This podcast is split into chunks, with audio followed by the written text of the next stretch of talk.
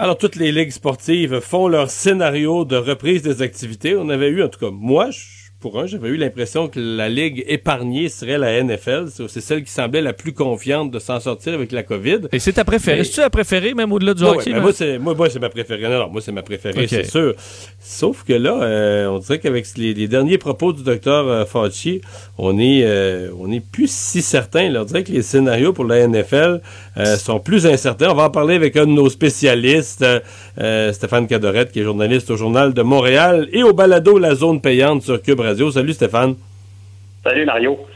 Bon, euh, ouais, j'ai-tu raison de penser que c'était comme la Ligue optimiste qui faisait semblant qu'elle elle, serait pas affectée, on allait opérer. Euh, c'est tellement fort la NFL, ça peut opérer malgré la pandémie?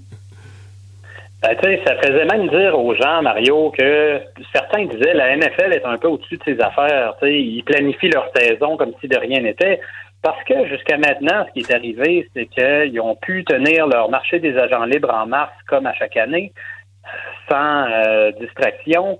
Ils ont pu tenir le repêchage à la fin avril comme d'habitude, de façon virtuelle. Ça a très bien fonctionné. Puis c'est comme si après ça, on se disait, ben tranquillement, la saison morte va suivre son cours. Ça va nous amener au 10 septembre, au début de la saison. Il n'y aura pas eu de perturbation, puis la NFL va s'en être sortie indemne. Mais les propos du docteur Fauci aujourd'hui qui dit euh, qu'à moins que les joueurs soient dans une bulle, ça va être difficile de jouer. Effectivement, ça jette une certaine douche d'eau froide. Ouais. Euh, qui, qui va, bon, euh, pour la Ligue, on va devoir s'ajuster, répondre à ça. On dit que la NFL, on a déjà lu que la NFL était une des plus grosses machines de lobbying quand même aux États-Unis. Est-ce qu'ils peuvent s'en sortir? Je pense que oui, quand même. Puis il faut dire une chose, aux États-Unis, euh, les gouverneurs, État par État, euh, ont quand même pas mal de pouvoir décisionnel sur la suite des choses. Est-ce que la NFL pourrait, en bout de ligne, décider de s'isoler dans une bulle, justement, comme l'évoque le docteur Fauci, un peu à la manière de la NBA qui va tenir sa saison exclusivement à Orlando, euh, est-ce que la NFL pourrait suivre l'exemple aussi de la LNH, de la MLS, des ligues sportives professionnelles qui ont fait le choix, le pari. Mais peux-tu me prononcer là-dessus? je, vais me prononcer en tant que partisan qui est allé quand même un certain nombre de fois aux États-Unis. Tu sais, un match de hockey, un match de soccer, c'est un match. Tu peux faire un tournoi, même les séries éliminatoires, là, ça joue deux fois deux soirs. La NFL, c'est pas une ligue de match. Ça peut avoir l'air con ce que je dis, mais c'est une ligue d'événements. Tu comprends? Chaque dimanche, c'est pas juste un match, là. sais, le match est à Baltimore. Euh, il y a du monde de partout aux États-Unis, puis du monde de la ville adverse qui sont débarqués dans les hôtels de Baltimore. C'est une fois par semaine, tu comprends? Et bon, il y en a un autre le lundi soir, mais c'est comme des. C'est comme chaque match est un événement. C'est pas des matchs que tu roules en série. Là, un 4 de 7, on joue en 10 soirs, puis bing, bing, bang. il me semble que la NFL oh, perdrait plus là, dans ce genre de scénario-là, où on fait juste jouer des matchs pour jouer des matchs, mais il n'y a plus la notion d'événement. Ben, je pense que ça pourrait se faire, mais ce serait très compliqué. Puis ça, c'est la première des choses. Puis je te rejoins beaucoup sur l'autre point où tu perdrais infiniment de saveur parce que chaque marché dans la NFL est très particulier. On sait qu'à Kansas City, c'est la mer rouge, c'est les décibels à profusion. Euh, un peu la même chose à Seattle. À Philadelphie, tu le public probablement euh, le plus le plus dur qui soit envers les athlètes sur le terrain chaque marché a sa couleur, sa saveur particulière. Là, si tu amènes tout ce monde-là à Orlando ou à Las Vegas ou peu importe où, tu perds ce cachet-là du côté très événementiel de la NFL. Donc, je suis d'accord avec toi là-dessus. Puis l'autre point... Parce que c'est juste 16 euh, matchs, hein? Une saison, là, avant les séries, c'est 16 euh, matchs. Là. Chaque match est un, événement. Là.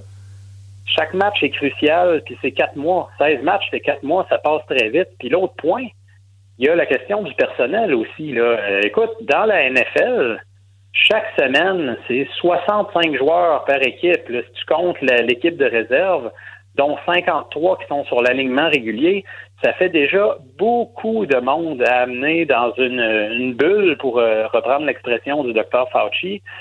Sans compter que dans la NFL... Mais une bulle, ça veut-tu dire que pendant... Excuse-moi, mais ça veut-tu dire que pendant quatre mois, euh, il faudrait plus qu'ils voient dire, si un joueur, euh, sa conjointe est enseignante ou euh, peu importe, euh, elle, elle, voit plein d'autres mondes, qu'il faudrait s'isoler, isoler chacun des membres de l'équipe.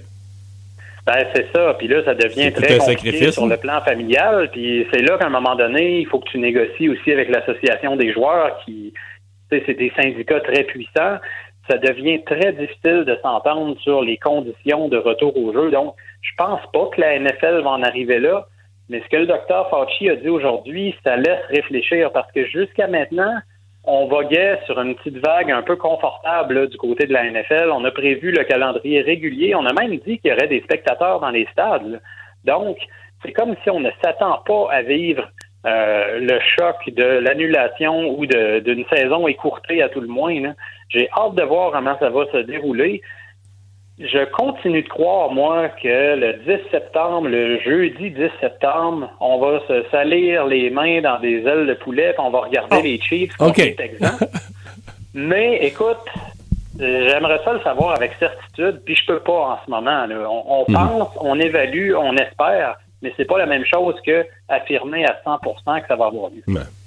Hey, deux autres petits sujets, vite, vite. Euh, le, genou à terre, euh, c'est une mode qui avait été partie, une façon de protester de Colin Kaepernick. Ça y a coûté pour plusieurs, aux yeux de plusieurs, ça y a coûté sa chance d'avoir un poste dans la NFL. Là, si tous les joueurs de toutes les équipes le font, et j'ai l'impression qu'on s'en va vers ça, ça va être inévitable. Euh, est-ce que est-ce que ça réhabilite, est-ce que par la bande, ça réhabilite Kaepernick? Kaepernick, à mon sens, Mario, est déjà réhabilité. on s'en va déjà vraiment vers ça.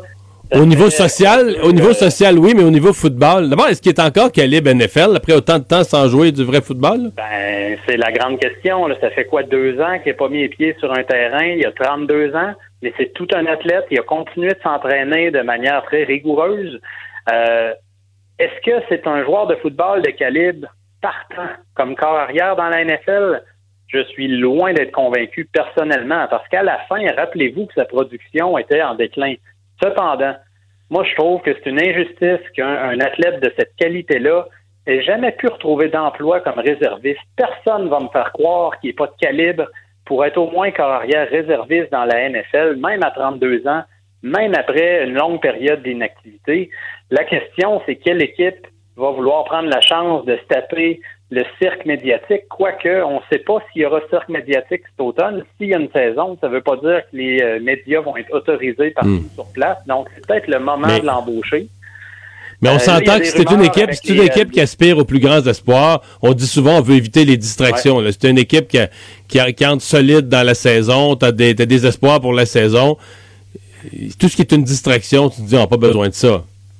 Ben, c'est pour ça, en ce moment, il y a des rumeurs qui entourent euh, une possible embauche par les Chargers de Los Angeles, puis ça fait plein de sens, à mon avis.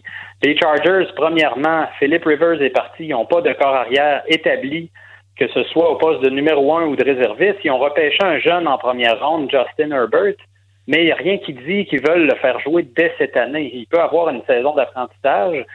Et puis, ils ont besoin de vendre des billets parce que les Chargers, on va s'entendre, là, c'est les seconds violons, c'est les parents pauvres des Rams dans le marché de Los Angeles. Ils n'ont pas de public. Est-ce qu'ils pourraient s'attirer une vague de négativisme, de critique, de, de, de, de, de médiatisation à outrance? Peut-être? Mais y a-t-il de quoi qui est pire que l'indifférence actuelle qui entoure les Chargers? Je pense qu'ils peuvent pas être perdants s'ils font ce move-là.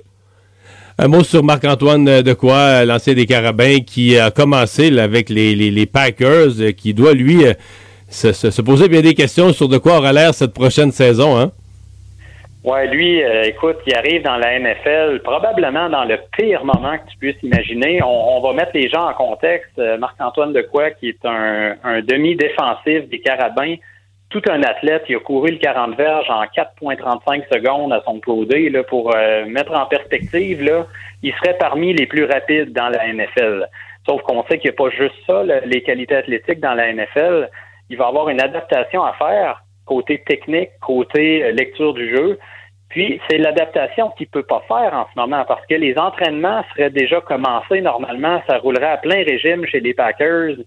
Puis là, tout est au ralenti. Il tombe dans une année vraiment difficile pour se faire valoir, d'autant plus qu'il n'a pas été repêché de quoi? Il a été embauché comme agent libre par les Packers. Ça, ça veut dire qu'il doit se mettre en valeur lors d'entraînement pour se faire remarquer parmi la masse parce qu'au camp des Packers, si le camp a lieu, bien entendu, il va y avoir quelque chose comme 90 joueurs qui vont tenter euh, de mhm. mériter des postes. Donc, c'est pas gagné pour lui.